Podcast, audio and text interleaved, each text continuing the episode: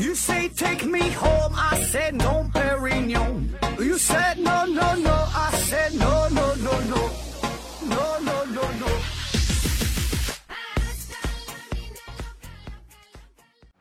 拼命探索，不计后果。欢迎回到二零四九。上来整这么一下呀，不知道你有没有感觉一点错乱啊？没关系，错乱就对了。我也同样感觉到错乱。就在昨天晚上，一位疯狂的外星人科学家，为了研究自我存在、意识等概念，将我和二零四九刘司机的大脑进行了互换。所以说，虽然你看到的是我，听到的是我，但其实啊，我是思考盒子。这样一来啊，我刚才说我的时候，那么这个我又该如何定义呢？那么同样的，今天的这份文案也来自思考盒子文化传媒能力有限公司文案组，与你看到的我无关。本期节目啊，最终解释权归思考盒子所有啊，有事儿你找他啊，不对，你找我。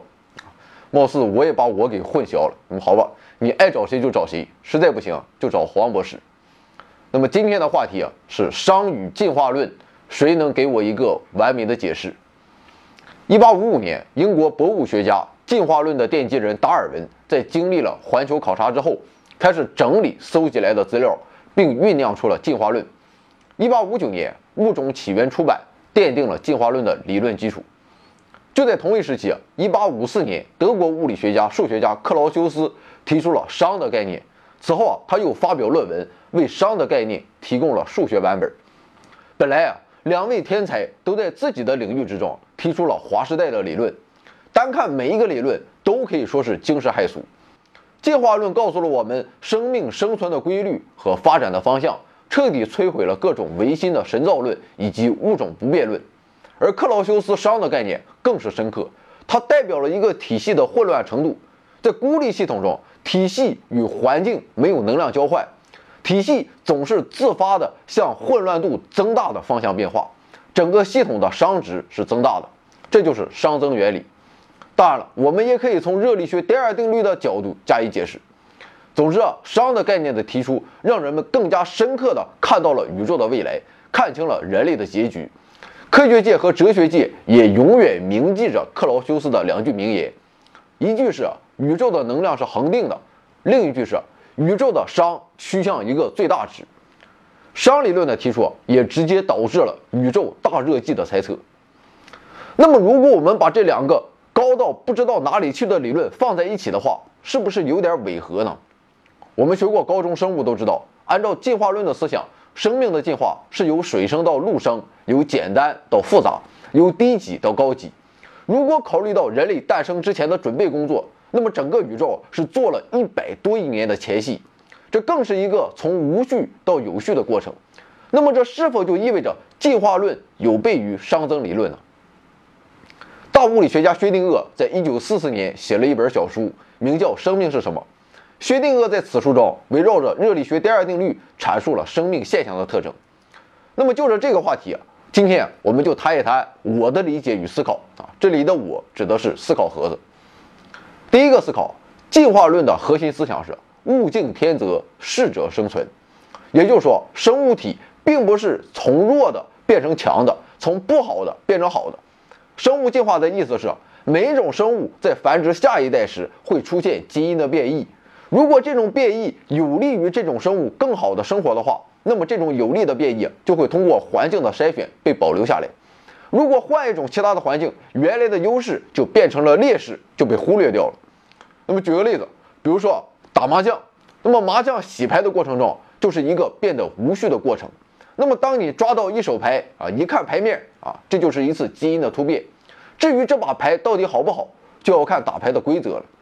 如果你抓了一把条子啊，还带两个发财。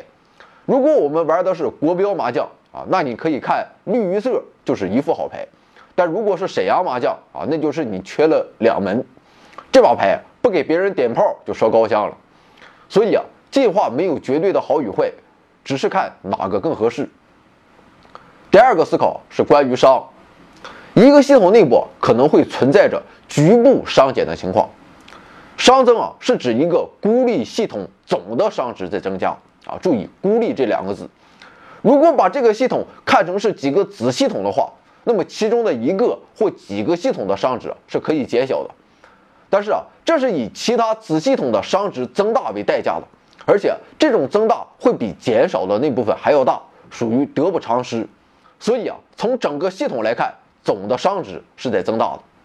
第三个思考是宇宙是孤立系统吗？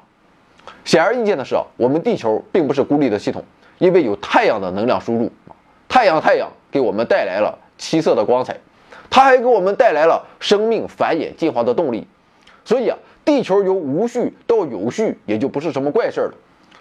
在物理学上，太阳系内的太阳以及行星经常被看作是一个近似的孤立系统模型来研究。但是啊，如果我们更深入的思考一下，太阳的能量是从哪里来的呢？必然是从整个宇宙中获得的。那么，宇宙是不是一个完全封闭的孤立系统呢？这个问题啊，目前没人能够回答。但是，无论答案如何，故事的最终结局都会很难让人接受。如果宇宙是一个封闭系统，那么最后的结果必然是死路一条。如果宇宙不是一个封闭系统，那么到底是谁在给它输入能量呢？思考盒子表示不知道。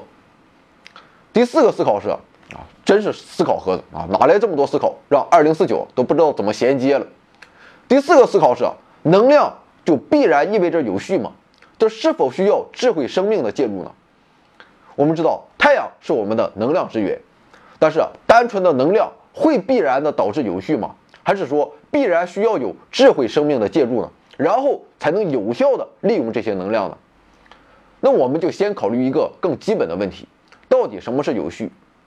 可能我们说的不太清楚，但是我们可以感受得到，我们打扫完房间，把桌椅摆放整齐，这是有序；我们建造一排排的大楼，这是有序。同样的。在动物世界中，蜂巢的建造也是一种有序；雪花的形状是有序；原子核内部的电子排列也是有序的；太阳系中八大行星的排列也给人以秩序的感觉。显而易见的是，从无序到有序，并不需要人的介入。也就是说，如果有智慧生命的介入，这个从无序到有序的过程会明显变快，因为这是有意识的加工。如果是大自然自发的变化，只要能量足够大。就可以进行足够多的尝试，也总会导致有序的产生。当然了，大自然也有它自己的法则。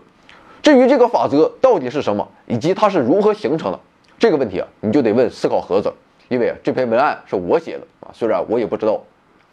那么最后一个思考，生命的意义何在呢？人类自从学会思考，便开始琢磨这个问题，几千年从未停息。如果引入熵的概念，那么我们就可以从一个全新的视角来看待这个问题了。那就是啊，人类生命的意义就是实现熵减的过程。对于一个个体来说，从外界摄入能量是它生存的需要，而扩大到一个物种，就是整个种群的熵减的过程，就是整个物种的延续。同时啊，更为重要的是，这还是一个进化的过程。所以啊，我们纵向的看待人类的进化，这条进化链就是一个逆商流通。这也正是我们生命的意义。我们人类啊，不仅适应了环境。同时啊，还能改造环境，特别是人类形成了社会，有了文明，人类社会的发展过程也相当于生物的进化过程。人类社会啊，一直在朝着更有序、更完善的方向发展，这也是一个熵减的过程。那么今天思考盒子要通过我的躯体传递给大家的就是这么多。据说二零四九要策划一个生命之商的长篇节目，到那时候估计我们的身体已经换回来了。其实明天我们就要换回来。今天换身体的尝试，感觉刘司机实在太帅了。出门啊，一群群小妹妹往上扑，给我的大脑搞得大幅度熵增啊，实在无序，我有点受不了了啊！我也不知道他每天是怎么承受的。另外，今天思考盒子的节目其实是二零四九，文案也来自二零四九。如果你就是钟爱二零四九啊，欢迎大家在喜马拉雅收听思考盒子，因为在今天他就是我，我就是他啊。说实话，通过这次实验。我依然不知道我究竟为何是我。当我在谈论我的时候，我究竟意味着什么呢？这个问题啊，谁又可以完美解释呢？回到二零四九微信订阅号已全面升级，微信搜索“回到二零四九”或 “back to 二零四九”，阅读节目文本，还有更多惊喜，精神的、物质的，还有你懂的。